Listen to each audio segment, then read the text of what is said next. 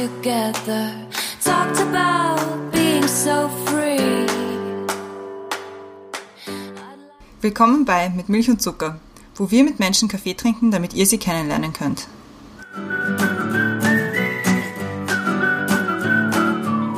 Willkommen zurück bei Mit Milch und Zucker. Neue Woche, neue Folge und neue Location. Wir sind heute im Hotel SimCity, auch auf der Simmeringer Hauptstraße, weil wir haben ausweichen müssen. Aber es ist da auch sehr schön, finde ich. Hallo Brenda übrigens. Du bist Hallo. Christiane. Und wir haben natürlich auch wieder einen neuen Gast bei uns und zwar ist das diesmal der Markus. Hallo. Hallo, hi, hi. Damit die Leute auch wissen, wer du bist und was du so machst, erkläre ich es Ihnen kurz. Und zwar bist du 42 Jahre alt und Inhaber und Geschäftsführer von Bus Value. Das ist eine Mark Markt- und Medienforschungsagentur, keine so Social Media Agentur. Ja. Wieso?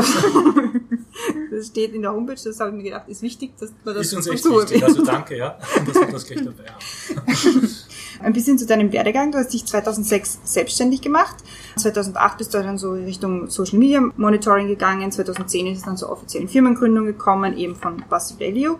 Und davor hast du studiert, und zwar Marketing und Sales in Wien. Und bist auch jetzt noch oft Gastreferent und Lektor im Bereich Social Media Research. Und momentan sieht man dich auch auf Puls 24, wo du im Zuge der Wienwahl immer mal wieder das Social Media Verhalten der einzelnen Parteien analysierst. Top Genau. vorbereitet. Ja. Und vor der FH einer der besten Schüler der Schule Ödenburger Straße. Genau, weil daher filtriere ich nämlich. Genau. Da haben wir sechs Jahre das gleiche Das stimmt, ja. Klassenzimmer geteilt. Wobei, da muss ich gleich, muss ich gleich einhaken. Also ich habe auch tatsächlich vor kurzem mein Maturazeugnis hergenommen, weil ich meiner Tochter zeigen wollte, die ja heuer maturiert hat. Und so gut war es dann doch nicht. Gefühlt hätte ich auch geglaubt, ich war eigentlich deutlich besser damals, aber anscheinend die Zahlen Es lag vielleicht an einem Sitzplatz, weil Könnte auch sein. sechs Jahre, in der wir in der gleichen Klasse waren, bist du immer ganz hinten Ja. links gesessen. Genau.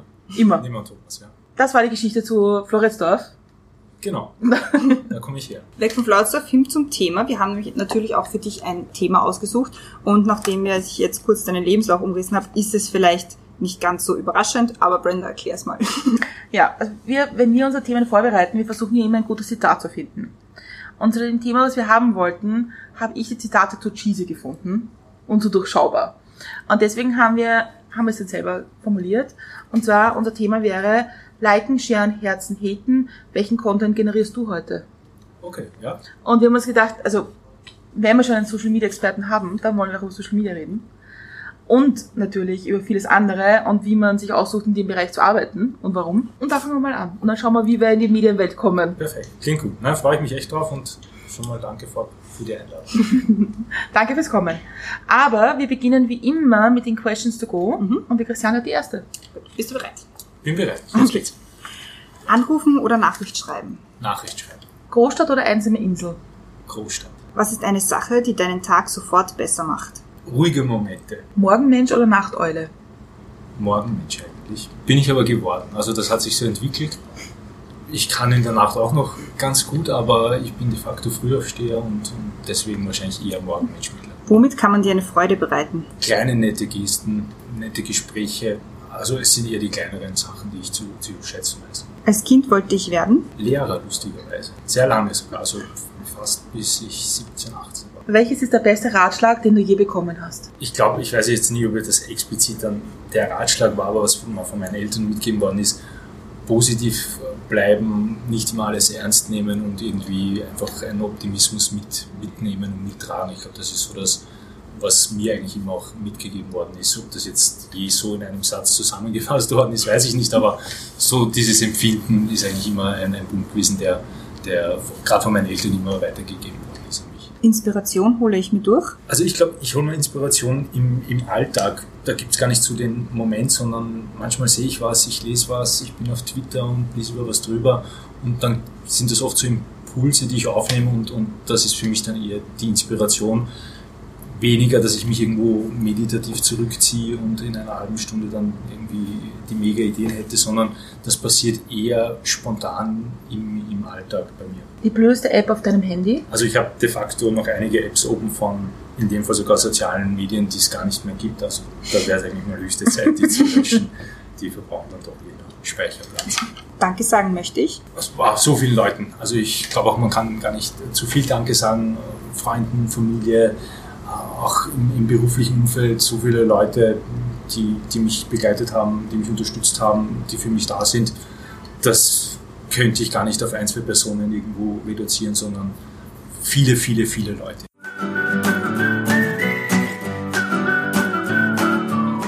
Questions to go gemeistert. Sehr gut gemacht. Brenda, du hast schon fleißig mitgeschrieben. Ja, ich habe ein paar Anekdoten erzählt. Mir ist gerade eine zweite eingefallen. Da bin ich gespannt, ja. Deswegen, wenn wir schon so gut im Flow drinnen sind, stelle ich dir gleich die erste mit Milch und Zuckerfrage. Und zwar ist das typischerweise, ein guter Kaffee ist oder war für mich und damit Dabei geht es ja oft nicht nur um den Kaffee selber, wie der geschmeckt hat, sondern größtenteils macht es dann doch die Umgebung aus. Das glaube ich auch tatsächlich. Also ich, ich bin leidenschaftlicher Kaffeetrinker, trinke wahrscheinlich auch ein bisschen zu viel. Ich glaube aber, dass, also Kaffee ist so ein, ein Getränk, da muss die Situation passen. Manchmal ist für mich Kaffee nur Kaffee, also glaube ich im Büro sitze und was arbeite, dann trinke ich nebenbei reinen Kaffee. Aber ich sage mal, es gibt gute Situationen, wo wahrscheinlich auch ein durchschnittlicher Kaffee gut schmecken kann. Und ich glaube, es gibt auch Situationen, wo ein guter Kaffee auch nur durchschnittlich schmeckt auf der anderen Seite. Abhängig von den Leuten, eben auch von der Umgebung. Wirklich Kaffee genießen, dass ich auch den Kaffee an sich genieße, in der Regel aber echt alleine. Dass ich, wenn ich mal alleine irgendwo in der Früh im Büro bin oder mal am Wochenende alleine irgendwie zu Hause sitze und mir einen, einen kleinen Kaffee nehme, dann genieße ich den Kaffee an sich. Sonst glaube ich, ist es immer das, das Umfeld in Verbindung mit Kaffee, was für mich das Entscheidende ist. Bist du ein Kaffeesnob? Das glaube ich nicht. Also ich trinke gern guten Kaffee, mhm. aber ich habe auch Espresso auch im, im Büro mhm. oder auch, auch, daheim. Was ich gar nicht mag, ist arg verwässerte Kaffees oder also mhm. wirklich schlechten Kaffee. Da, das schaffe ich gar nicht. Ja. aber Kaffees noch nicht, weiß aber, glaube ich, guten Kaffee schon zu schätzen. Aber bin jetzt auch nicht der, der durchschnittlichen Kaffee gar nicht angreifen würde. Eben gerade in Situationen, wie ich erzählt habe, im Büro, mhm. ist manchmal eben Kaffee nur Kaffee und da trinke ich bald mal was wahrscheinlich. Findest du, das ist so ein bisschen äh, auch Klischee der Branche, in der du mhm. tätig bist? So Schnelllebigkeit, mhm. möglichst Duracell, Hasel, viele Espresso hintereinander, damit man zack, zack, zack irgendwie mhm. on track ist? Ich glaube ja. Also ist jetzt natürlich blöd, weil ich genau dasselbe erzählt habe, dass ich auch gerne viel Kaffee trinke. Aber es ist schon so ein bisschen, bisschen glaube ich, eine Imagegeschichte und, und wahrscheinlich der Großteil, der bei euch, wo wir euch erzählt haben, wie gern und wie viel Kaffee er trinkt und das nur Espresso und doppelt vielleicht. Mag sein. Ich glaube, vielleicht mhm. ist es auch irgendwie so ein, ein, ein cooles Außen, Außenbild. Dann gehöre ich da wahrscheinlich auch dazu. Ja. Man würde gar nicht glauben, wie viele Leute kommen und sagen, ist eh nett, dass du mich fragt, aber ich trinke gar keinen Kaffee. Mhm. Schon auch, oder? Ja. Also ich habe auch jetzt in, in, in ein bisschen in Vorbereitung auf das Gespräch heute auch im Büro mit den Leuten geredet und da haben wir auch einige, die einfach ja. die gar keinen Kaffee trinken. Ja, da ist dann eher der Tee oder auch nur das Wasser und auch voll okay. Also auch da wäre ich jetzt überhaupt nicht der mhm. Snob, der sagt, wie kann man keinen Kaffee trinken. Okay. Also auch völlig okay natürlich. Also mich die, zweite, die zweite Anekdote, die mir eingefallen ist zu unserer Schulgeschichte. Okay. Wir hatten in der Schule ja ein Schulbuffet. Und es war so frühe 90er, würde ich mal sagen. Das so in diesen Glaskugel drin. Genau, ja, das ehemalige Milchkammer ja, nämlich. Stimmt, und da hat man probiert, das total auf gesund zu machen. Mhm. Und es gab dort keine Getränke außer Kakao. Und deswegen haben wir dort Kakao und Baguette gefressen wie die Weltmeister. Was ich mir denke ich heute. Vanillemilch war noch dabei, oder? Echt? Ja, ich glaube sicher noch nicht. Aber ich, ich denke heute zurück an diese Kombination, dieses halbe Baguette. Wahnsinn eigentlich, oder? Ja. Mit einem halben Liter Kakao. Aber das, das und es hat, glaube ich, kostet zwölf Schilling oder irgend, es war so. Aber hat zu der Zeit dann anscheinend auch gut gepasst. Das stimmt schon nachträglich. Vielleicht nicht ganz die ideale Kombination. ja, wir haben uns ein paar tolle Fragen überlegt zu unserem Thema und ich möchte die historische Frage stellen. Die historische? Ja, die historische okay, Frage. Nämlich, wie du vor zehn Jahren angefangen hast mit deiner Firma mhm. und gesagt hast, ich beschäftige mich mit Social Media und mhm. Research mhm. und Facebook. Welche, wie viele Leute haben dir gesagt, entschuldige aber bitte, mhm. also, pff, wem interessiert denn das und braucht keiner und wie waren so die Reaktionen damals? Ist auch echt oft in, in, in die Richtung gegangen, weil natürlich die sozialen Medien de facto nicht so mhm. ausgeschaut haben, wie es, wie es jetzt der Fall ist. Also es hat natürlich Facebook schon gegeben, aber natürlich auch noch ganz anders in der, in der in der Durchdringung und in der Verbreitung. Angefangen haben wir tatsächlich mit, mit der Beobachtung der User-Kommentare in, in, klassischen Online-Foren. Also da gibt es Plattformen wie Parents.at oder Geizhals.at, das sind klassische Online-Foren, die gibt es mhm. immer noch, die sind auch eigentlich nach wie vor durchaus aktiv. Schlecht gemachte Blogs damals noch. Also da war auch die, diese Influencer- und Blogger-Szene natürlich überhaupt nicht so entwickelt, wie es, jetzt der Fall ist. Natürlich auch auf, auf Kundenseite war dieses Verständnis für soziale Medien kaum da und schon gar nicht dafür, dass man das beobachtet, was denn in den sozialen Medien über eine Firma gesprochen wird. Und zahlt dafür wahrscheinlich. Genau, also ganz kostenlos können wir es natürlich nicht machen. Ja. Und von dem her war das wirklich oft so, also da war es wirklich noch die Aufklärungsarbeit, dass man gesagt hat, okay, wir kommen mal vorbei, wir nehmen ein paar Beispiele mit, wir zeigen, dass einfach schon kommuniziert wird. Oft ist dann so das Argument kommen, ja, aber wir haben ja nicht mal eine eigene Facebook-Seite, was ja vor zehn Jahren mehr als üblich war, mhm. wo wir dann einfach immer wieder gesagt haben, es geht jetzt gar nicht darum, ob man selber aktiv ist in den sozialen Medien. Tatsache ist, es gibt User, Leute, die über eure Produkte, über eure Marken jetzt schon sprechen. Und das ist letztendlich auch das, was wir auch nach zehn Jahren immer noch machen. Genau das erheben, analysieren, auswerten, äh, um was es denn da geht. Also einer unserer ersten Kunden, ich glaube an dem Beispiel sieht man es vielleicht ganz gut, war die Firma Nestle, die im Prinzip äh, wissen wollte, was eben auf, auf Elternforen wie Parents.at, Babyforum.at über Babyprodukte wie Alete etc., mhm. HIP etc. Äh, gesprochen worden ist. Das war so einer der, der ersten Anforderungen. Oder IKEA Österreich war überhaupt unser, unser erster Kunde, die von uns damals wissen wollten, ob und wenn ja was denn über den neuen IKEA-Katalog, der eben so Ende August erschienen ist, gesprochen worden ist. Und da muss man sich vorstellen, gerade auf Parents hat es eigene Threads, also eigene Diskussionsgruppen gegeben, wo hunderte Leute diskutiert haben, ob sie den neuen IKEA-Katalog schön finden, ob die Angebote toll sind, ja oder nein. Und das waren unsere Anfänge, ja. Mhm. Und da, wie gesagt, da war ja von Instagram und von schon gar nicht von TikTok und so war ja noch gar nicht die Rede, sondern das war wirklich noch sehr, sehr oldschool in Wirklichkeit. Was würdest du sagen, jetzt abgesehen von der Bandbreite an Social mhm. Media Plattformen, die es gibt, äh, was ist der größte Unterschied zu jetzt? Mhm.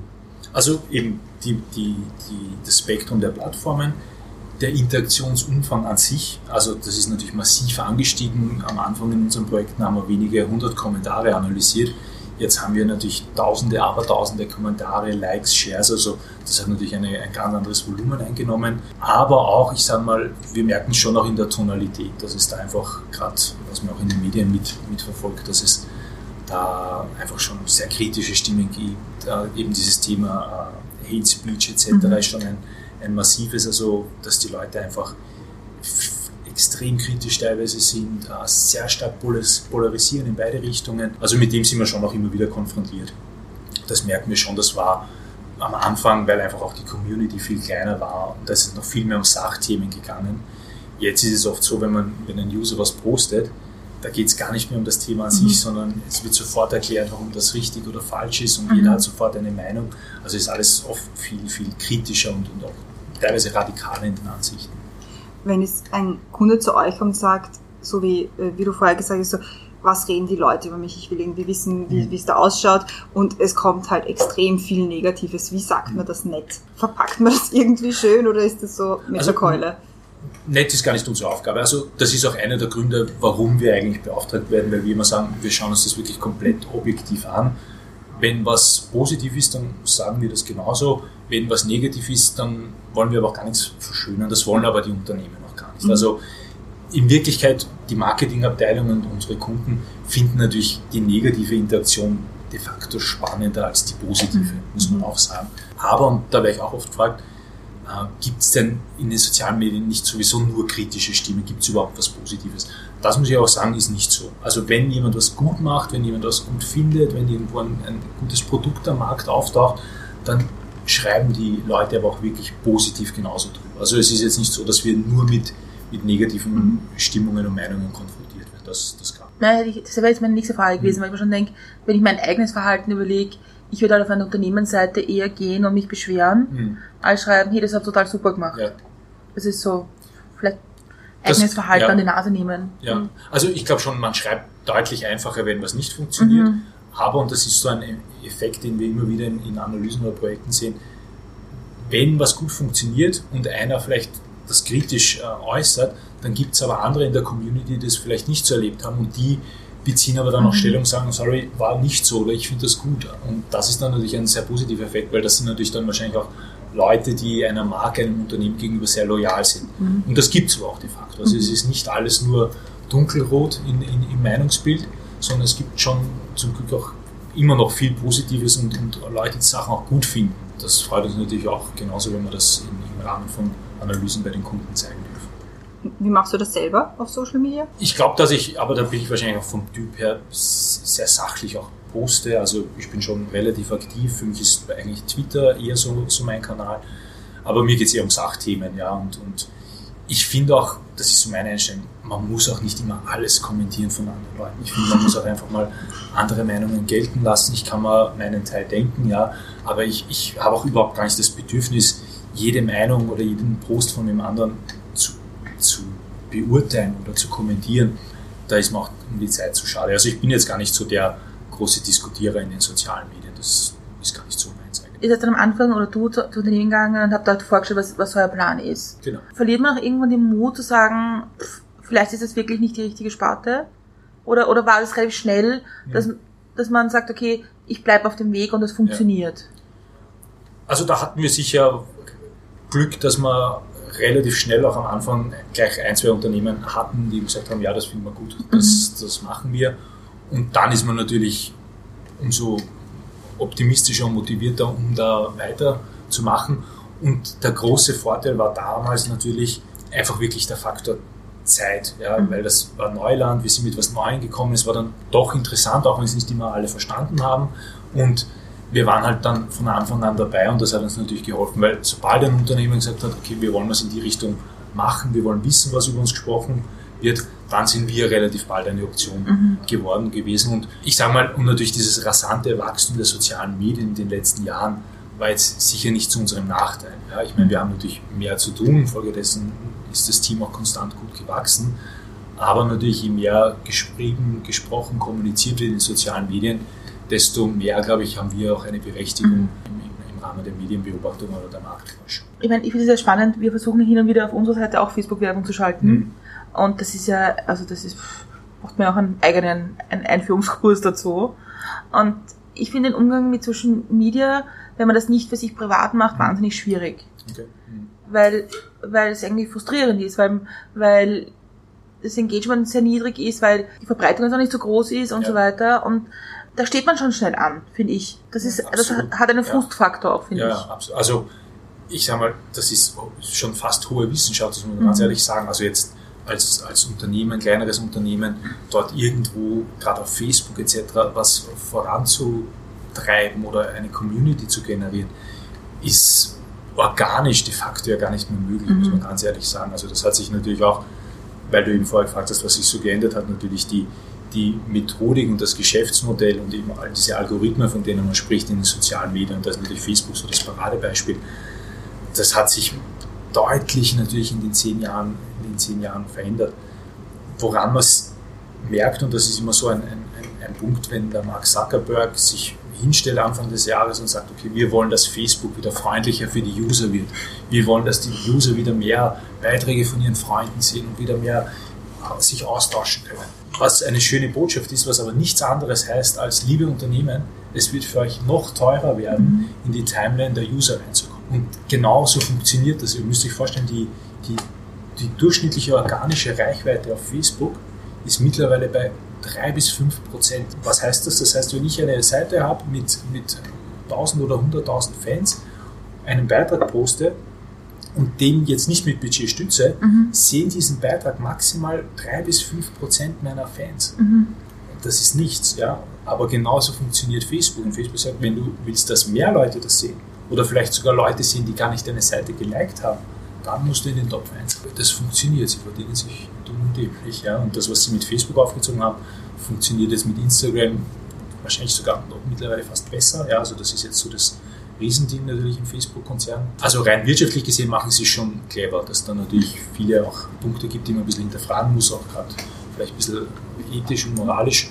Ja, aber rein aus, aus, aus Wirtschaftssicht machen die das schon sehr, sehr clever. War das, also war das eine Entwicklung, die abzusehen war? Oder Ja, ich denke, also Facebook gibt es einfach, weil sie positiv wirtschaften wollen, die sind an der Börse, die müssen gute Zahlen liefern. Ich habe aber interessanterweise gestern auf Netflix, ich weiß nicht, ob ihr die Doku kennt, die gibt es seit ein paar Tagen, uh, The Social Dilemma, ja, mir gestern auch tatsächlich angesehen. Was sehr spannend ist, das sind ehemalige Executives oder auch äh, Entwickler aus eben genau diesen Konzernen wie Facebook, Instagram interviewt worden und das sind aber die meisten von denen eben nicht mehr in den Konzernen weil die einfach angefangen haben, okay, zu sehen, dass das alles sehr kritisch ist. Und da war eben ein Interview dabei äh, von einem Entwickler, der gesagt hat, denen war das nicht bewusst, wo sich Facebook oder in welche Richtung sich Facebook hin entwickelt. Mhm. Der Ursprung war wirklich dieses, hey, auf einer Universität, du kannst dich mit deinen Leuten connecten, ja, du siehst vielleicht eben auch diesen berühmten Beziehungsstatus, der, der auch ein, ein wesentlicher Faktor war. Das war die Grundidee und ein mhm. Like ja, ist ein, aus, aus, aus der Beschreibung jetzt von dem Entwickler die Grundidee war immer, dass das einen, einen positiven Effekt haben soll. Also das glaube ich denen schon auch. Dass sich das aber jetzt so zu so einem massiven Instrument weltweit, der zwei Milliarden User entwickelt hat. Und, dass da, und das ist, kommt in der Dokumentation auch gut heraus, dass mittlerweile einfach dieser Algorithmus, der dort von ein paar Leuten entwickelt worden ist, so fein, so clever mhm. letztendlich ist, ja, dass das mittlerweile genutzt wird, um eine auch Gesellschaften, auch etablierte demokratische Länder politisch zu spalten. Das ist natürlich, wird natürlich sehr dramatisch in der Dokumentation aufgezeigt, mhm. aber kann ich nur empfehlen, mal anzuschauen. Es regt schon zum, zum Nachdenken an. Also meine Theorie ist ja, dass Facebook ja, dass viele Leute von Facebook mittlerweile schon weggehen mhm. und halt zu anderen Plattformen gehen, wo das halt auch mit dem Algorithmus ein bisschen besser mhm. ist. Und dass die Leute auf Facebook verbleiben, aber oft nicht durchschauen, genau das du erklärst, dass mhm. es einen Algorithmus gibt dass ja. wenn du entweder likes, dass du in diese Richtung kommst und so weiter. Und dass gerade die dann wahnsinnig anfällig sind mhm. dafür. Ja. Also es gibt bei uns im Bezirk so eine wahnsinnige Facebook-Gruppe und da sieht man das. Man okay. sieht das richtig, wie das funktioniert, diese, diese Maschinerie dahinter. Mhm. Und das finde ich ein bisschen beängstigend. Und da ist meine Frage, ob es wichtig wäre, Kindern und Jugendlichen schon beizubringen, im Jugendalter, wie man mit Social Media umgeht, Absolut. was das heißt. Ja. Also ich glaube, das ist der ganz entscheidende Faktor. Ich tue mir leicht, und das zu erklären, ja. Und ich sehe vielleicht auch die sozialen Medien jetzt weniger kritisch einerseits, weil wir natürlich irgendwo mit, unserem, mit unserer Agentur im Business aktiv sind, aber weil ich auch denke, ganz gut zu verstehen, wie, wie das funktioniert. Mhm. Aber Tatsache ist, der Großteil der Leute hinterfragt das nicht und kennt diese Methoden und diese Logik im Hintergrund nicht. Der Großteil der Leute geht davon aus, er folgt Leuten auf Facebook und wenn die was posten, dann sieht er das auch. So funktioniert das ganze mhm. Spiel aber nicht mehr. Ja, das, also, und darum glaube ich, und das ist der ganz wesentliche Faktor in der ganzen Diskussion, dass der entscheidende Punkt ist, dass quasi äh, medienpolitisch ja, junge Leute schon in den Schulen genau auf dieses Thema sensibilisiert werden müssen. Ich glaube, das ist ganz wichtig, da auch in einen Lehrplan solche Themen mit reinzunehmen, äh, was eben auch die sozialen Medien betrifft. Also überhaupt Medienpolitik an sich, glaube ich, ist ein ganz ein wesentlicher Punkt. Leuten einfach zu erklären, wie funktioniert das, was hat das für Auswirkungen und das ist, glaube ich, der ganz entscheidende Faktor. All dieses, diese anderen Thematiken natürlich, dass man jetzt den Plattformen wie Facebook etc. mehr oder weniger, was auch okay ist, sagt, ihr müsst viel, viel kritischer oder viel schärfer mit, mit Hate Speech etc. umgehen, glaube ich. Das kommt aber auch in der Dokumentation gestern vor. Der Punkt ist, das ist technisch, ja, so clever denn ihre Systeme sind, nicht bewältigbar, weil der entscheidende Faktor ist, und das war, war gestern ein Punkt, den ich wirklich gut gefunden habe, es kann weder Facebook, Google noch Twitter entscheiden, was die Wahrheit ist. Mhm. Das Problem in der Gesellschaft heute ist, dass es nicht mehr eine Wahrheit gibt. Und so, sobald das der Fall ist, ja, und das verstärkt Facebook, weil Facebook wird quasi der einen Gruppe immer die Inhalte einspielen, die die eine Gruppe spannend findet, weil die die halt immer liken, interagieren, so funktioniert der Algorithmus und eine andere Gruppe ja, kriegt wiederum ganz andere Informationen. Das heißt, und das ist genau dieser, dieser Spalt in der Gesellschaft, der sicher zu einem gewissen Grad auch aufgrund der sozialen Medien sich entwickelt hat die letzten Jahre, dass einfach die Leute unterschiedliche Wahrheiten haben, nur mehr Informationen in ihrer Bubble, in diesem Filter ja. bekommen. Ja? Und das muss man den Leuten erklären und da glaube ich, bedarf es einfach, einfach auch schon im Rahmen der Schule gewisse Initiativen oder sogar einfach einen Unterricht, der sich genau auf dieses Thema fokussiert, weil diese Plattformen sind super mächtig. Also das mhm. muss einem schon bewusst sein. Wir reden da nicht von einer, einer kleinen Plattform, wo, wo ein paar Leute was, was tun, sondern so wie ich gesagt habe, also da geht es ja jetzt einfach schon um demokratische oder politische Themen. Ja? Und, und wenn man sich das in Amerika anschaut, was da im Rahmen der Präsidenten mal passiert ist, was jetzt wieder passiert, das muss man schon kritisch einfach sehen und hinterfragen. Findest du da Twitter ein bisschen neutraler in der, in der Form mhm. der Einflussnahme eigentlich? Ja, weil, also einfach aus dem Grund, weil Twitter von der, von der Methode ein bisschen anders funktioniert. Mhm. Es ist ein viel kompakterer Kanal, äh, sehr kurz in der Information, auch viel mehr chronologisch aufgebaut in, in der Struktur, deutlich transparenter, plus ist Twitter auch einfach ein starker Kanal eben für Medien, für Journalisten, für Experten, die einfach wiederum diesen Kanal ganz gut verstehen. Also in Österreich zumindest ist ja die breite Masse nicht auf Twitter, das ist ja wirklich ein, ein, eine ganz exklusive Community, wir reden davon von 100.000 Usern in Österreich. Aber nichtsdestotrotz, und das sagen wir auch dazu, alles was heute auf Twitter steht, kann morgen in der Kronenzeitung stehen und somit hat es auch wiederum einen Effekt für die gesamte Bevölkerung. Ja. Ja, mein Tweet wurde mal irgendwann übernommen von der FPÖ-Zeitung Donaustadt. Ah, In die okay. Printzeitung. Mit Namen, so, danke. Das war nicht der Sinn der Sache Ja, hier. okay. Das kann natürlich auch passieren. Also drum, ich glaube einfach, Twitter ist deutlich weniger kompliziert, überschaubarer, aber Findest steht auch in der? Kritik. Ja, ich, also vielleicht, Ich weil es glaube, wenn halt man es so... oft verwendet, wahrscheinlich schon. Also, Stimmt, ich glaube, man Ja. braucht einmal, dass man ein bisschen reinkommt, aber die Grundidee von Twitter ist einfach, es gibt Das kurze stimmt. Botschaften, die sind in der Mhm. Regel ja chronologisch irgendwo sogar aufgebaut. Ah, da hat es auch ein paar Änderungen gegeben natürlich, aber da habe ich jetzt nicht so dieses Riesenthema mit äh, Bild da, Video dort. Ich meine, es wird schon mehr, ja, und dein Freund hat das geliked und siehst du das in der Timeline. Also dieses ganze Vorschlagswesen, welche Beiträge sehe ich denn, ist noch nicht so ausgedüftelt oder so komplex wie, wie bei Facebook. Ihr müsst euch einfach mal bewusst eure Facebook-Timeline anschauen, Mhm. was ich immer wieder mache, weil, weil das wirklich interessant ist. Ihr seht kaum direkte Beiträge von Leuten, denen ihr folgt stimmt. Freundeskreis. Ja? Maximal, dass der irgendetwas geliked hat. Und, und das, ist, das ist eigentlich der Wahnsinn. Das ist der große Unterschied, was du ganz am Anfang angesprochen hast, wie sich diese Plattform verändert hat. Ja, also Facebook, aber auch andere, aber Facebook ist schon Sinnbild und ist natürlich schon so immer noch das ganz große, äh, das ganz große Tool oder die ganz große Plattform in dem Zusammenhang. Diese Grundidee, dass ich mit Freunden in Kontakt bin und mich austausche und sehe, was die machen, das wird den Usern noch so verkauft, aber de facto ist das nicht mehr so. Das ist ein, ein, also wir sehen Social Media bei Facebook fast nur mehr als Media, also es ist ein Medienkanal, wo Werbung geschaltet wird. Ja. Ja, das ist es. Ich glaube, dass es vor allem auch so ist, dass man bekommt seine Informationen oder seinen Medienkonsum primär nur mehr von Facebook und ich glaube, die meisten Leute haben auch einfach schon vergessen, wie das vor Facebook Mhm. war. Also woher haben sie da vorher ihre Informationen Ja. bekommen? Und wenn man ihnen, also das waren halt dann Zeitungen und wenn man jetzt dann aber auf Facebook sagt, ja, aber in der Zeitung zum Beispiel Standard ist es so Mhm. gestanden, das zählt dann nicht, weil das ist dann die Lügenpresse. Mhm. Also es hat sich komplett gewandelt Ja. durch Facebook. Und im Idealfall, und das war früher vielleicht so, habe ich sogar noch von Standard irgendwo einen Beitrag gesehen. Mhm. Ja. Aber jetzt ist es mittlerweile, weil dieser Algorithmus so ausgedüftet ist, sehe ich, wenn ich in einer, was ich vorhin angesprochen habe, in einer Bubble bin, sehe ich gewisse andere Bereiche oder andere Perspektiven gar nicht mehr. Ich habe gar keine Chance mehr, eine andere Meinung zu bilden, weil Facebook wird mir immer das reinspielen, wo ich tendenziell am stärksten dafür bin, was ich unterstütze, was ich schon mal geliked habe, wo ich mit Leuten drüber schreibe, was ich teile etc. Und das ist genau diese Bubble, von der immer gesprochen wird.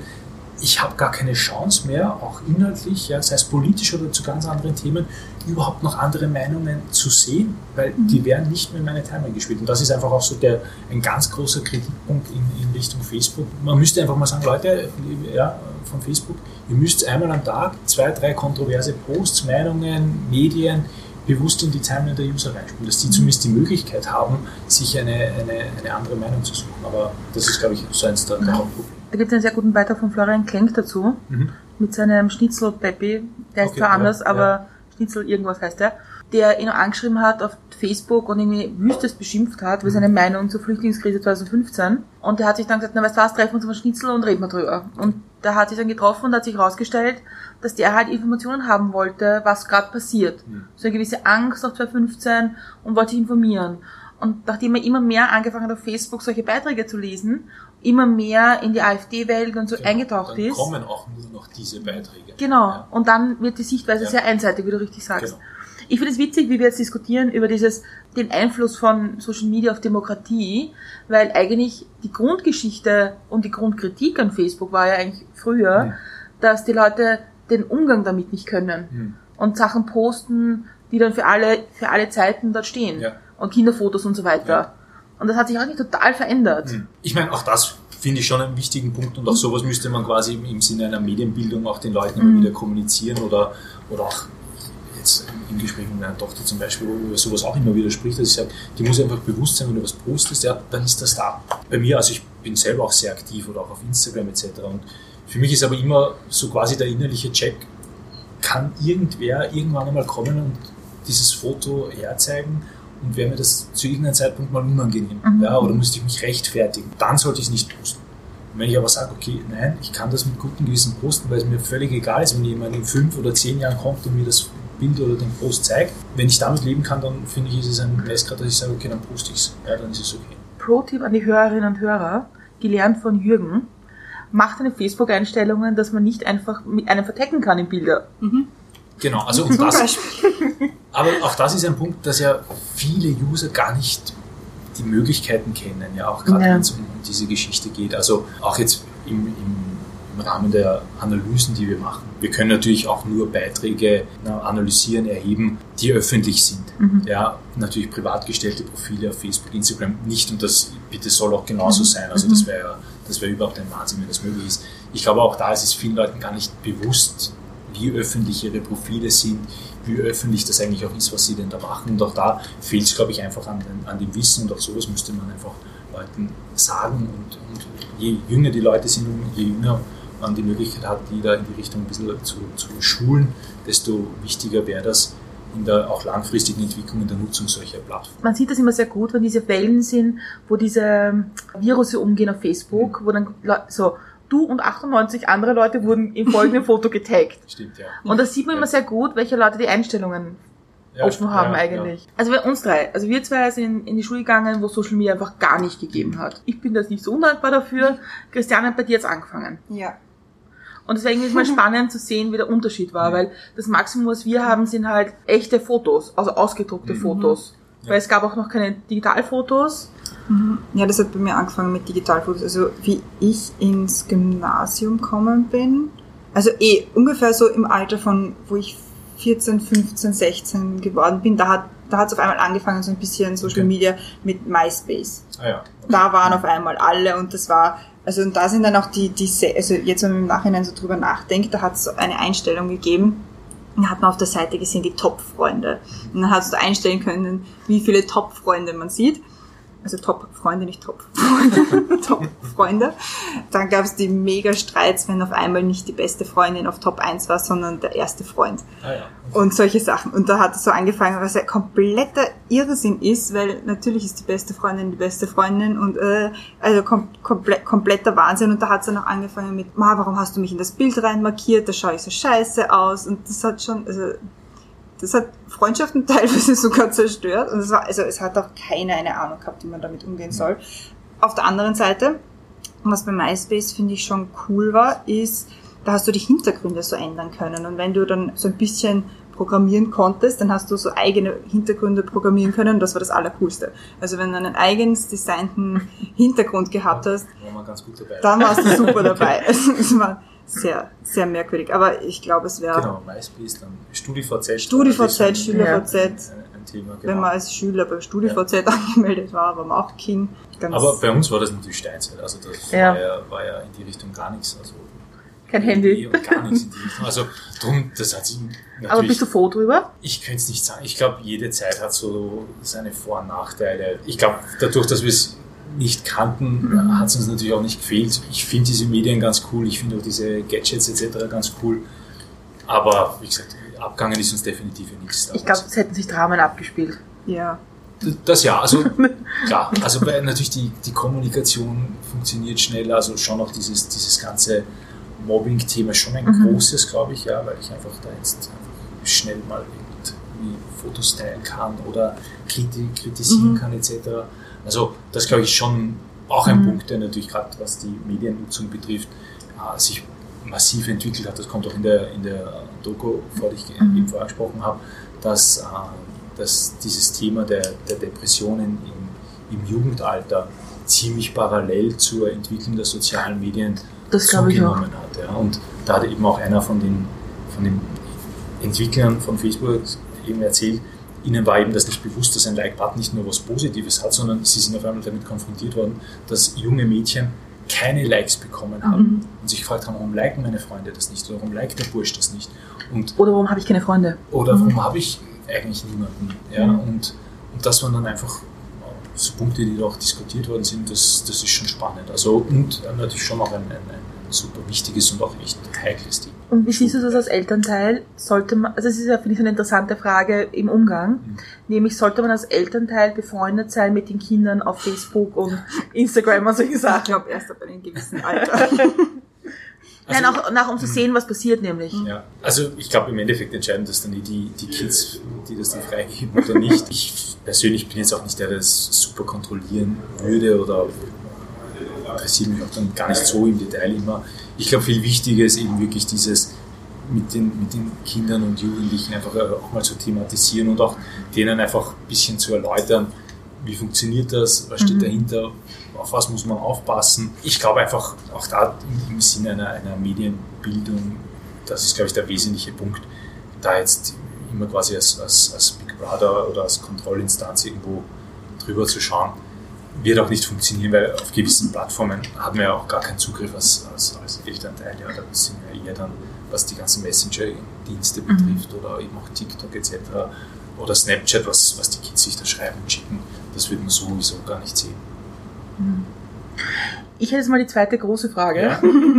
Und zwar, was kann man von dir lernen? Ich habe natürlich jetzt über die Jahre, denke ich, einfach eine, eine, eine gewisse unternehmerische Erfahrung gesammelt. Also vielleicht ein Unternehmen aufbaut, wie man gewisse Sachen im beruflichen Alltag meistert. Da aber jetzt würde ich gar nicht so das Fachliche sehen, sondern ich glaube, was ich ganz gut weitergeben könnte, ist so eine, eine Grundeinstellung zum Unternehmertum. Einfach dieses einfach mal machen, was ausprobieren, mutig sein, auch optimistisch sein. Das ist, glaube ich, das viel Wichtigere als jetzt, wie funktioniert eine Buchhaltung oder wie, wie schalte ich eine Facebook-Werbung oder sowas. Man kann wahrscheinlich mit mir auch ganz gut eben über soziale Medien reden und, und da vielleicht ein bisschen Background-Infos bekommen. Aber auch sonst, also auch so ein bisschen Erfahrung, die ich gesammelt habe, privat, beruflich. Jederzeit kann sich gerne jemand bei mir melden. Ideen, ob man gewisse Sachen macht oder auch nicht macht. Aber ich sehe mich definitiv nicht irgendwie als Oberlehrer oder als der, der glaubt, der hat das mega Wissen und kann das an alle weitergeben.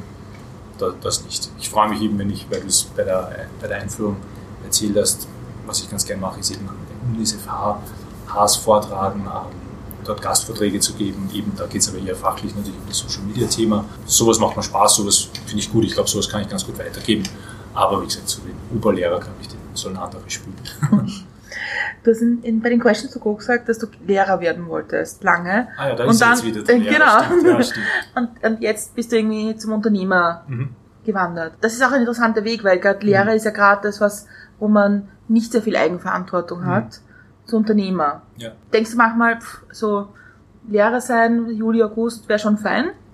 Nein, definitiv nicht. Also ich, ich, ich schätze den Lehrerberuf sehr. Ich, ich finde das wirklich einen tollen und wirklich wichtigen Beruf, muss ich ganz ehrlich sagen. Und, und drum eben auch die, die Sachen, die ich an FHs und Unis mache, das geht so ein bisschen in die Richtung. Weil ich finde, dass die Leute geben was weiter an junge Leute, an die Gesellschaft. Das finde ich super wichtig. Und ich finde, dass der Lehrer eigentlich einen, einen auch bei uns einen oft schlechten Stellenwert haben, muss ich ganz ehrlich sagen. Aber ich habe für mich auch gemerkt, dass ich wahrscheinlich doch dann nicht der Lehrertyp bin, sondern für mich ist eben das Spannende wirklich in, in die, Wirtschaft, das war für mich ein spannender Schritt, in die Wirtschaft reinzukommen.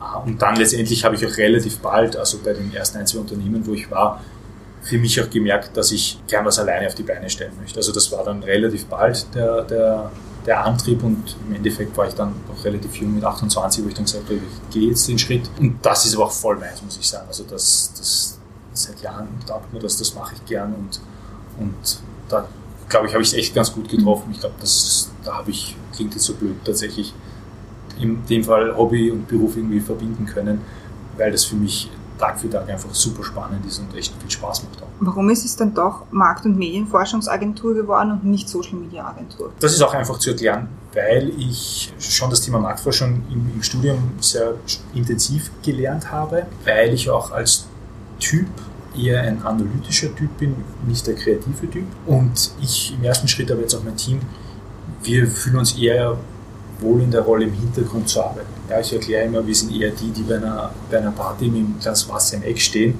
und beobachten. Wir sind nicht immer die, die lautesten und die, die am, am coolsten tanzen. Das sind vielleicht die Social Media Abteilungen, die super coole Videos etc. machen. Wir sind die, die mit dem Wasserglas in der Hand stehen, die aber am nächsten Tag, um 7 Uhr in der Früh, munter sind, nüchtern sind und ganz neutral sagen können, wie ist denn die Party im Vortag auch tatsächlich gelaufen, was hat gut funktioniert, was hat weniger funktioniert.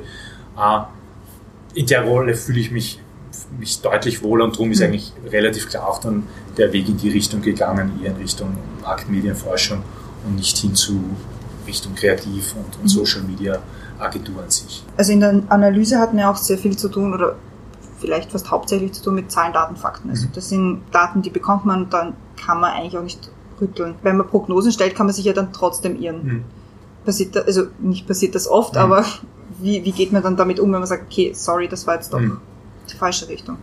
Also Prognosen im klassischen Sinn machen wir nicht. Also wir nehmen wirklich die, die, die Daten, die Interaktion her, die analysieren wir. So wie du sagst, da kann man eigentlich nicht viel falsch machen, sondern eine Meinung ist klar erkennbar und klar zuordnenbar. Und was wir dann machen, ist, dass wir die Ergebnisse hernehmen und letztendlich Handlungsempfehlungen ableiten und einfach auch interpretieren, was, was denn gemeint ist und was das wiederum für ein Unternehmen heißt in der weiteren Kommunikation. Und das funktioniert gut. Diese Geschichte, die wir jetzt rund um die Wahlen machen, Wien-Wahl oder auch in der, in der Vergangenheit Nationalratswahlen, das sind für uns eher jetzt auch, ich sag mal aus PR-Sicht, ein paar Zahlenspielereien. Ja, da erlauben wir uns auch mal, dass wir Prognosen abgeben, wohl wissend, dass die sozialen Medien nicht der einzige Faktor sind und vielleicht auch nur ein kleiner Faktor sind, der Wahlen entscheiden. Da machen wir das. In Kundenprojekten ist es aber jetzt eigentlich nie der Fall, dass wir in die, in die Glaskugel schauen und Prognosen abgeben, sondern einfach wirklich basierend auf den Zahlen, Daten, die wir haben, Handlungsempfehlungen ableiten und, und das wiederum an die Kunden weitergeben, damit die damit arbeiten können. Genau, also da, da kann man jetzt in dem Fall, denke ich, auch nicht falsch liegen, weil die Zahlen und die Analysen sprechen eine ganz klare Sprache. Wir versuchen das einfach zu übersetzen. Dann gibt es mal Unternehmen, die das mehr umsetzen und manche das weniger umsetzen. Das liegt aber dann eher bei den Unternehmen selbst. Und bei den Analysen selbst Mhm. unterscheidet sich das stark zwischen, ob ich jetzt ein Unternehmen analysiere oder ob ich eine politische Partei oder politische Mhm. Inhalte, politische Seiten analysiere? Oder ist das trotzdem sehr ähnlich, weil beides Daten? Rein technisch, methodisch ist es sehr ähnlich, aber natürlich inhaltlich geht es in komplett verschiedene Richtungen. Also erstens mal der Interaktionsumfang rund um politische Parteien, Spitzenkandidatinnen, Spitzenkandidaten ist natürlich gigantisch. Unternehmen, Marken, da, das ist eher in einem überschaubaren Rahmen. Also da muss ich schon wirklich was als Marke gut können, gut machen, eine originelle Kampagne haben oder ein tolles Produkt, dass da wirklich hunderte oder tausende Leute drüber schreiben. Das heißt, der Umfang unterscheidet sich und schon auch die Tonalität. Also die User sind zu Unternehmen in der Regel weniger kritisch als im, im, im politischen Umfeld. Dass es da mal Leute gibt, die sich beschweren, dass die Hotline nicht erreicht worden ist und das sehr klar und deutlich und kritisch kommunizieren. Absolut, ja. Mhm. Äh, Das gibt es immer wieder. Aber wir versuchen uns auch in der Analyse nicht zu sehr von Einzelaussagen leiten zu lassen, sondern was ich immer sage, die Summe der vielen Einzelaussagen, die ergibt dann letztendlich einen Meinungstrend, einen Thementrend. Ähm, Wir können immer aufzeigen, über was wird viel geredet, was davon ist positiv, was ist negativ. Aber auch, und das ist gerade für Unternehmen immer ein spannendes Thema, über was wird auch nicht geredet. Auch sowas zeigen wir auf. Und da erinnere ich mich an, an einige Präsentationen bei Kunden, wo wir eben darstellen und, und, analysieren und auswerten. Und ich komme schon zum Ende der Präsentation und ich merke, dass speziell die Marketing-Leute immer nervöser werden, nervöser werden. Ich klappe meinen Laptop zu und dann kommt die Frage, aber was ist denn über unsere Kampagne geredet worden? Was schreiben die Leute in sozialen Medien? Und wir dann sagen, nichts. Es tut uns leid, kein Mensch schreibt drüber. Ja? Oder sch- schreibt oder spricht drüber in den sozialen Medien. Also auch dafür sind die sozialen Medien ein schöner Indikator, was interessiert und was interessiert aber auch nicht. Und ihr werdet überrascht, wie viele Themen auch teilweise gar nicht interessieren. Also ich, ja, ich, ich, es ist ja auch witzig, wenn man so ein bisschen so Social Media Menschen kennt, die Social Media machen, oder auch so Marketing Menschen, das ist ja schon ein Typ Mensch. Ja? Ja. Und die denken halt auch in Kampagnen. Und da stelle ich mir wahnsinnig schwierig, schwierig gegen denen gegenüber zu sitzen und zu sagen, das sind jetzt die Fakten. Ja, ich meine, da sind wir wirklich schmerzbefreit, da sind wir beinhart und, und kommunizieren das, weil wir wissen, das ist unser, unser Job im Endeffekt. Da kommt schon mal vor, dass der ein oder andere Kreative jetzt nicht so amused ist und vielleicht auch ein bisschen, ein bisschen beleidigt ist und das vielleicht auch nicht so sieht. Aber im Endeffekt, und das sehen wir schon, egal ob kreative Agenturen, Social Media Leute, die haben schon alle den, den, den Wunsch und das Ziel, dass sie was gut machen oder irgendwas sogar noch besser machen. Und ich sage mal, am Ende des Tages nehmen sie das dann schon sehr ernst. Aber klar, also gerade im kreativen Umfeld gibt es einmal den einen oder anderen, gerade so zum Thema Influencer-Marketing, da haben wir in der Vergangenheit relativ viel gemacht und das auch sehr kritisch hinterfragt, wie gut denn so Influencer-Marketing tatsächlich funktioniert und wie gut das auch tatsächlich für Unternehmen funktioniert. Und da haben wir in vielen Analysen aufgezeigt, dass das, der Werbeeffekt bei weitem nicht so groß ist, wie viele Unternehmen vermuten. Wenn wir sowas zeigen, gibt es dann natürlich schon mal den einen oder anderen, auch Influencer oder aus der Agentur, der die, die Nase ein bisschen rumpft. Mit dem können wir aber leben. Also das, das sehen wir da. Dann ist das halt so. Da wollte ich noch was sagen zu den negativen Kommentaren. Vor allem, also wie Social Media negativ bei Parteien funktioniert. Mhm. Ich meine, Parteien leben ja auch davon, weil Hauptsache es wird geredet drüber. Und ich meine, ich glaube, jeder von uns hat schon mal auf die Straßenseite geschaut, Mhm. um sich ein bisschen zu belustigen, was für wahnsinnige Menschen da herumlaufen. gerade, und ich meine, das ist jetzt auch kein, kein Geheimnis, eben gerade in Richtung jetzt, äh, FPÖ und eher so das rechte Parteienspektrum, die arbeiten natürlich genau mit diesen Themen, die hoch emotional sind, die sehr kritisch sind. Auf Facebook gibt es ja diese Facebook Reactions, wo ich eben auch nicht nur ein Like oder ein Love vergeben kann, sondern auch ein, ein wütend und ein traurig. Und zum Beispiel wissen wir das, und das ist über Jahre jetzt schon so bei der FPÖ und bei, bei, den, bei den Spitzenkandidaten der FPÖ, dass wütend ist die häufigste Reaktion, die von den Usern verwendet wird. Nicht, weil die jetzt wütend auf die Partei sind, sondern sie sind wütend über die Themen und über die, die anderen und wie schlecht das alles ist. Und System, genau oder? das funktioniert. Also das, das muss man, ob man das jetzt gut findet oder nicht, ja, muss man einfach akzeptieren, das haben die schon verstanden und ich meine, die FPÖ war über die Jahre der, der wahrscheinlich, was die Social Media Arbeit betrifft, immer ganz weit vorne, ja, und weil die genau diese Emotionalisierung und dieses auch, auch hetzerische teilweise in den Themen natürlich massiv genutzt haben und da helfen ihnen natürlich die sozialen Medien schon stark. Ich finde es immer wahnsinnig witzig, wenn so Bilder sind, so, weiß ich, ein, ein Herz für, wenn du zustimmst und ein Mhm. wütendes, wenn du, wenn Ach so, du ja. nicht zustimmst und dann die 10% der Menschen, die ein Like abgeben. Ja, so, genau. was willst du sagen jetzt? Aber auch das zum Beispiel, diese Facebook Reactions, Ja. mittlerweile gibt es ja schon seit, seit einigen Jahren. Aber auch das ist ja quasi von Facebook so verkauft worden. Liebe Leute, ihr habt jetzt noch mehr die Möglichkeit, eben eure Emotionen auszudrücken Mhm. und es soll nicht nur alles so negativ und kritisch sein. Schöne Botschaft. Im Hintergrund wird mit diesen Reaktionen auch wiederum der Facebook-Algorithmus äh, gefüttert, weil natürlich jetzt ich noch viel genauer sagen kann, was findet der User gut, was findet er nicht gut, was findet er traurig, was macht ihn wütend. Das heißt, das System lernt mehr und mehr dazu, die Leute einfach nochmal in ihren Emotionen besser zuzuordnen. Ja, also das muss man schon sagen. Das ist alles beinhartes Business und da geht es nicht darum, den Usern irgendwie was freundlicher oder schöner zu machen, sondern das ist, äh, gibt es ganz andere Ideen und die sind fast ausschließlich wirtschaftlich natürlich. Findest du es gut, dass, bei, dass man bei Instagram nicht mehr sieht, außer man zählt, auf bei anderen, bei anderen Accounts, wie viele Likes dort sind? Von der Grundidee finde ich es gut. Ich als User hätte es jetzt gar nicht so extrem als Änderung wahrgenommen, um ehrlich zu sein. Ich hätte es aber mir gewünscht, dass es doch noch radikal umgesetzt wird, dass ich eben gar nicht mehr sehe, wie viele es liken, gar nicht mehr in die Liste gehen kann und es durchziehen kann, weil die Möglichkeit habe ich immer noch und ich sehe trotzdem relativ schnell, liken das viele oder liken es nur wenige Leute. Ich hätte es fast noch spannender gefunden zu sagen, okay, die Leute können liken, aber diese Zahl scheint nirgends mehr auf. Das wäre da noch mutigere Zugang gewesen. Mittlerweile, es ist, es war kurz ein Thema so in der Branche und, und gerade bei den Influencern so ein Thema, wo, wo hat das unser Business zusammen? Es ist eigentlich nicht mehr ganz, wird nicht mehr groß diskutiert, um ehrlich zu sein, ja. Spielt das Influencertum nicht mehr in den Stories ab als in den, Ja, in den jetzt. Posts? Ich glaube nämlich, dass das Genau, ein Mitgrund jetzt war, dass genauso. sie alle Richtung Stories. Genau. Also die, genau, also auch das, darum sage ich, also das machen die ja jetzt auch nicht nur, um, um die jungen Leute zu schützen und, und da irgendwie was Gutes zu tun, sondern da ist wahrscheinlich die Absicht zu sagen, okay, ein bisschen später haben wir die, hat Instagram die Stories gebracht, die eins zu eins von Snapchat kopiert worden sind, die sensationell funktionieren und vielleicht ist das auch so ein bisschen ein Push gewesen, die Likes auf deinen Beiträgen sieht man jetzt gar nicht mehr, geht auch in die, nutzt die Stories, dort kriegst du vielleicht ein paar Zahlen mehr raus. Ja, also da ist Instagram relativ frech, eben was die Stories betrifft. Die haben jetzt äh, von TikTok äh, Ja, die Reels. die Reels übernommen. Das heißt, das, was TikTok so, so groß und auch zu einem gewissen Grad einzigartig gemacht hat, ist jetzt vor kurzem eins zu eins von Instagram übernommen worden. Ich vermute, das wird auch auf Instagram super gut funktionieren. Ja, also das machen die schon ganz clever. Aber eben einfach mit der Idee und der Absicht, die Leute möglichst lang auf der App zu halten, möglichst lang die Aufmerksamkeit der anderen User zu bekommen, um dann im entscheidenden Moment auch die entsprechenden Werbungen zu schalten. die momentan extrem, also Massiv. Also gerade bei den Stories, wir werden es Ja, ja selber ja. wissen, also da ist jede zweite, nach jeder zweiten Story kommt mittlerweile, glaube ich, ein, eine, eine Werbung Stimmt, ja. oder auch im, im, im Stream, in der Timeline auf Instagram. Mhm. Ich glaube, jede fünfte, jeder fünfte Post ist mittlerweile eine, eine geschaltete Werbung. Also das Mhm. ist auf Twitter ist es ja gar nicht so. nicht, also es wird schon Werbung geschalten, Ja, aber, aber- deutlich weniger, ja.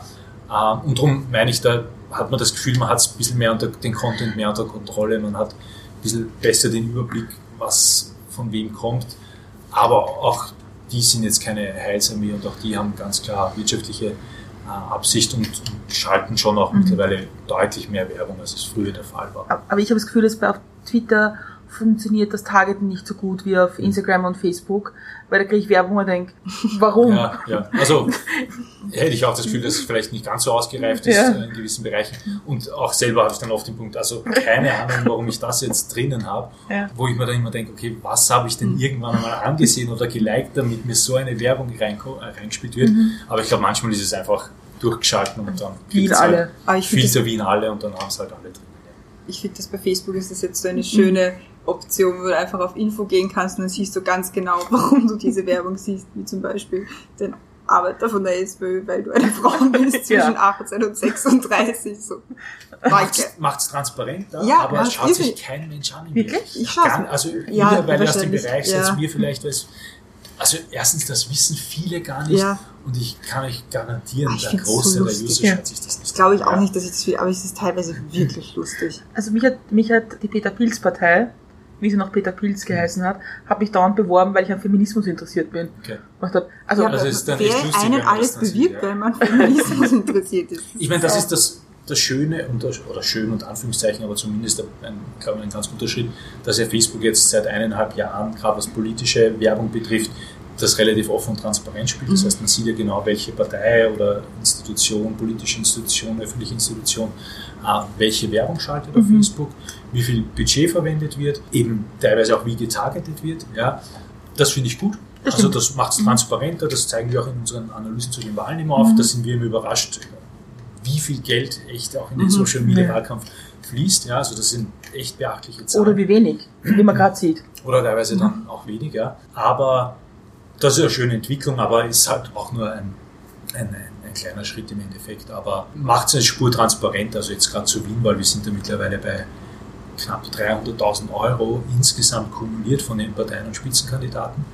Das ist schon ein Volumen und letztendlich, es ist ja schon auch irgendwo dann unser Geld. Und da passieren aber dann auch, das war in der Nationalratswahl bei der letzten teilweise absurde Postings, ja, wo damals, glaube ich, war es die SPÖ, die halt gegen Konzerne, Internetkonzerne wie Facebook irgendwo aufgerufen hat, auf Facebook.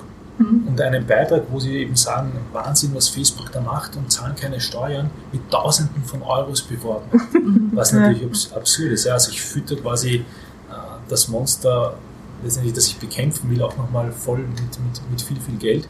Und das finde ich dann schon teilweise ein bisschen, ein bisschen Vielleicht absurd. ist das dieses ja. System von innen bekämpfen, von dem wir mal alle Ja. reden. Aber stehen die schon sehr hohen Ausgaben dafür? Also glaubst du, das hat so viel Wirkung, dass sich das auszahlt? Also, weil das muss man sagen, die Ausgaben für jetzt Social Media Werbung ist im Vergleich zu den Ausgaben im klassischen Bereich, also Plakate, Printanzeigen, TV-Anzeigen, ist ja das trotzdem immer noch ein Bruchteil.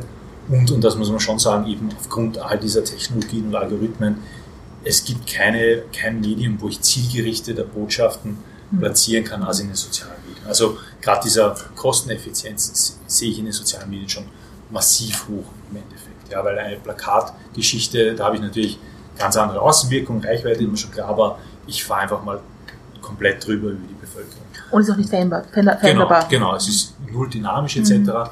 Und auf Facebook, also ich habe das äh, letzte Woche eben bei Puls 24 auch erzählt, ihr müsst euch vorstellen, nur um ein Beispiel zu nehmen, aber da ist eben die, die Anzahl am höchsten, darum erwähne ich das.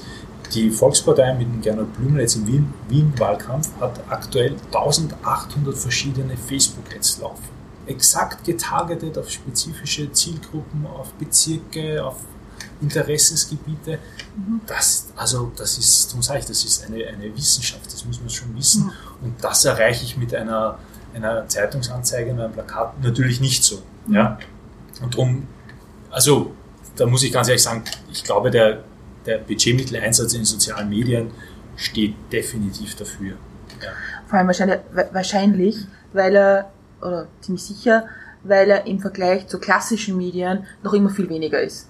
Es ist auch immer billiger. Ja, ja, genau, also deutlich. Also- Also, darum sage ich ja, was, was für TV-Werbung, Printwerbung, Plakatwerbung ausgegeben wird in absoluten Zahlen, ist natürlich nochmal deutlich höher. Also ich werde von der ÖVP beworben, weil ich Deutsch spreche. Ich finde, das ist ein Kriterium, das man schon einmal Aber sagen ich muss. wäre nicht zu stolz, wie gesagt, die haben 1800 verschiedene Ads, also ich glaube, da kriegt jeder, kriegt jeder was ab wahrscheinlich. Ja. Ich, weil ich Deutsch spreche. Aber wenn wir jetzt schon bei, bei Wahlen sind, passt die nächste große Frage, und zwar, was bringt dich zum Lachen? Guter Humor. Also ich lache echt gerne, weil ich auch als Person einfach so ein, ein denke ich, ein sehr positiver, optimistischer Mensch bin. Ich lache gerne mit Freunden über guten Humor, äh, lache ich. Ähm, das mag ich. Also auch eher so im Alltag. Ich brauche jetzt auch gar nicht das große Kabarett und irgendwo einen, einen, einen lustigen Film, um mich totzulachen, sondern einfach im Gespräch, Situationskomik oder irgendwie ein lustiger Sager mal von einem Kollegen, von einem Freund. Das, das finde ich echt unterhaltsam. Also kann ich hier wieder eine Anekdote erzählen. Weil in unserer gemeinsamen Schulzeit ist der Markus immer ganz hinten gesessen, neben einem anderen unserer Schulkollegen, die beide die Sessel wahnsinnig getestet haben, wie weit man nach hinten kippen kann. Aber sie hatten immer die besten Kommentare. Immer. Danke, ja, ich nehme das jetzt mal als Kompliment. Das war ein Kompliment. Das, das mit dem Schaukeln mache ich aber immer noch, um sein. Das ist eine Angewohnheit, die ich nicht ganz, ganz weggebracht. Aber du bist, bist nicht so ein Kabarett- und Comedy-Fan? Also ich gehe auch immer wieder zwischendurch, ich meine aktuell natürlich weniger, aber auch mal in ein, ein Kabarett finde ich auch lustig. Es muss aber für mich nicht immer inszeniert sein. Also Okay. Humor findet einfach statt im Alltag und das finde ich fast am, am lustigsten. Oder ich lache schon mal auch bei einer, einer Serie, wenn ich was sehe. Also ich lache ganz gerne. Du auch über dich selbst lachen? Ja, ja, absolut. Und weil ich mich, glaube ich, auch gar nicht zu ernst nehme und ich glaube, das ist auch wichtig. Ich glaube, viele können das wahrscheinlich gar nicht, aber ich glaube, anfangen muss man sowieso bei sich selbst und, Mhm. und, und das ist, glaube ich, die Basis. Dann macht man, auch, ja, kann man auch über andere Sachen lachen. Aber wichtig ist mal, dass man sich selbst nicht zu ernst nimmt. Ich, meine, ich kenne dich jetzt äh, seit einer Stunde circa, aber ich finde, das merkt man auch, weil ähm, ich habe halt schon mehrere Leute aus diesem Medienumfeld äh, Es sind aber schon viele lustige auch. Es sind viele lustige auch dabei, aber größtenteils ist halt so, so, so, so starr ihr- und so aufgesetztes Lachen. Okay. Das ist furchtbar. so viel dazu. Findest, findest du Memes und sowas lustig? Also, ist, ist Social Media auch eine Quelle für Humor für dich? Ja, aber ich weniger lustig als andere, glaube ich. Ja, also ich bin zum Beispiel keiner, der extrem viel Memes teilt oder ich verstehe sie auch nicht immer, muss ich ganz ehrlich sagen. Also es gibt schon manche, die, die erwischen mich nicht, ja. Aber dass ich da jetzt groß was teile, oder ich war auch früher nie der, der lustige Videos verschickt hat oder weitergeleitet hat. Also da war bei mir dann eigentlich immer Stopp im Endeffekt. Also Memes, wenn sie gut gemacht sind, ja, aber ich schaue auch nicht stundenlang und suche auch nicht irgendwelche Memes zu Themen, das nicht. Bist du ein GIF-Sucher? Schaust du, dass du Überhaupt. Also, nein, tue ich gar nicht. Also darum sage ich, Humor muss eher passieren und das ist zufällig. Auf die Suche begebe ich mich selten eigentlich. Sorry. Das ist okay. Ich habe jetzt die letzte Frage bei unseren großen Fragen und das ist eine unserer neuen Fragen. Reisen wir in die Zukunft. Es ist 2025. Was ist, in, ist, was ist in den letzten fünf Jahren passiert? Bei mir oder in der, in der Gesellschaft oder Was immer du willst. grundsätzlich glaube ich weniger, als man vielleicht vermuten würde. Ich finde jetzt, in fünf Jahren kann natürlich schon einiges passieren. Ich glaube aber eher, dass Geschichten noch weiterhin eher evolutionär passieren, also dass man das vielleicht dann gar nicht so aus dem radikalen Schnitt wahrnimmt. Ich hoffe, dass sich einfach gewisse Sachen weiterentwickeln und äh, dass man einen Fortschritt sieht. Ich hoffe, dass das Corona-Thema dann mal durch ist, ja, spätestens dann, äh, hoffentlich noch früher. Ich tue mir aber schwer zu beantworten, weil ich mir da kaum Gedanken mache. Also ich beschäftige mich eigentlich kaum mit, mit was in der Zukunft passieren wird, weil ich Sachen hier passieren lasse. Manchmal einfach auch akzeptiere, dass gewisse Sachen eben so kommen, wie sie kommen. Ich bin selber gespannt. Also was cool wäre, wenn wir uns in fünf Jahren einfach wieder treffen, zusammensetzen und dann gemeinsam darauf zurückschauen, was denn passiert ist. Ich kann es gar nicht sagen. Ich, ich, ich hoffe, es passieren mehr gute als schlechte Sachen. Ich kann nicht einschätzen, wie sich gewisse Sachen. Bist du nicht so ein Pläne-Schmieder mit Listen schreiben und so? Gar nicht. Ich habe vorher erwähnt, ich bin schon sehr analytisch und, und eher ein, ein Sach, sachlicher Mensch. Aber natürlich in beruflichen Aspekten gibt es schon Pläne und, und gewisse Strategien, die man hat. Aber- nein, ich privat jetzt gar nicht. Also ich könnte könnte nicht, weiß kaum, was jetzt am Wochenende bei mir geplant ist. ja, bin ich nicht. Also so extrem verplant, dass ich da wirklich schon über die nächsten Jahre irgendwie mir Gedanken gemacht hätte. Privat überhaupt nicht, wie gesagt, beruflich in gewissen strategischen Ausrichtungen, was das Unternehmen betrifft, natürlich, wie sich auch gewisse Trends entwickeln, das Jahr. Aber sonst, ich finde, man muss auch Sachen auf sich zukommen lassen. Glaubst du, dass es Facebook in fünf Jahren noch gibt? Ja, auf jeden Fall. Ich glaube, ich weiß, da gibt es einige, die es anders sehen, dass Facebook fast schon too big to fail ist, weil einfach das Volumen von Usern dort schon so groß und massiv ist. Ich weiß nicht, ob es Facebook in der Form gibt, wie wir es jetzt kennen. Ich glaube schon, dass die auch verstanden haben, dass gewisse Sachen nicht funktionieren, dass gewisse Sachen ändern müssen. Vielleicht gibt es Facebook jetzt nicht mehr als jetzt im großen Stil als Facebook-Plattform, aber die haben ja auch, mag auch magaziniert mit anderen Tools und Plattformen, Instagram, WhatsApp etc. Also den Konzern, um den machen wir keine Sorgen, auch Mark Zuckerberg mache ich mir keine Sorgen. Ich glaube aber natürlich, gerade in den sozialen Medien sind fünf Jahre wiederum ein großer Zeitraum, wo viel passieren kann, wo sich viel ändern kann. Und das ist natürlich was, was wir sehr intensiv verfolgen werden und verfolgen müssen, weil es einfach ja auch aus, aus, aus Sicht von Bass Value einfach da wichtig ist, mhm. diese Entwicklungen mitzugehen. Spannend finden wir eher so diese TikTok-Geschichte aktuell. Das sind halt unsere neue Impulse, die für uns auch natürlich in der, in der Arbeit dann immer wichtig sind. Ich verstehe TikTok nicht. Das fordert mich. Das wäre meine letzte Frage gewesen. Ist es, ist es eigentlich schwierig, sich mit diesen neuen Plattformen immer wieder anzufreunden? Weil ich finde, also man braucht für mhm. jede Plattform irgendwie so ein, gewisser Verständ, ein, ein gewisses Verständnis. Ja. Und also TikTok zum Beispiel, also Snapchat habe ich überhaupt nicht verstanden. Das war viel zu hoch. Ja, das stimmt, das ist schwierig. Also blicke ich auch nicht ganz durch. Ah. Also lustig, dass du das fragst, weil das ist so ein Punkt, den ich jetzt für mich immer ein bisschen reflektiere, auch im, im hinsichtlich Glaubwürdigkeit. Wie lang kann ich in meinem Alter mit 42 Jahren mich glaubwürdig irgendwo hinstellen und über neueste Social Media Trends und Themen sprechen? Im Moment habe ich das Gefühl, dass ich einen guten Überblick habe und gut drinnen bin. Aber nimmt man mir das eben, in, wenn man den Zeithorizont mhm. fünf Jahre hernimmt, nimmt man mir das in fünf Jahren auch noch ab? Ja, nein, weiß ich nicht mehr. Und komme ich überhaupt noch mit? Ja, also ich, wie gesagt, dankenswerterweise, da ist, ist meine Tochter ein bisschen ein, ein Benchmark oder eine Hilfestellung, was, was die neuen Themen betrifft, da komme ich noch ganz gut rein. Aber eben Snapchat ist so ein Thema, tue ich mir auch noch echt schwer. Also ich habe es eigentlich erst durch Instagram verstanden, mhm. durch diese Story-Thematik, wie das bei Snapchat funktioniert, wobei Snapchat eben jetzt mittlerweile viel, viel mehr eigentlich ein Messenger ist. Also das mhm. verwenden die jungen Leute, um ähnlich wie bei WhatsApp halt meistens mit einfach irgendeinem Bild noch äh, sich Nachrichten zu, zu schicken ich hoffe, ich bleibe am Ball, aber wie gesagt, das ist schon, und das ist wirklich bei mir ein, ein erster Punkt, den ich jetzt so in letzter Zeit mich immer wieder frage, kann ich das noch lang glaubwürdig machen? Mhm. Beziehungsweise im Team haben wir zum Glück jetzt einfach auch andere Leute, die die Rolle einfach mal, glaube ich, irgendwann übernehmen müssen, ähm, weil ich glaube schon, dass einfach die sozialen Medien einfach schon noch ein junges Medium natürlich sind und bleiben und gerade wenn es um neue Sachen geht, muss ich schauen, ob ich da immer dranbleibe und es auch immer tatsächlich dann verstehe.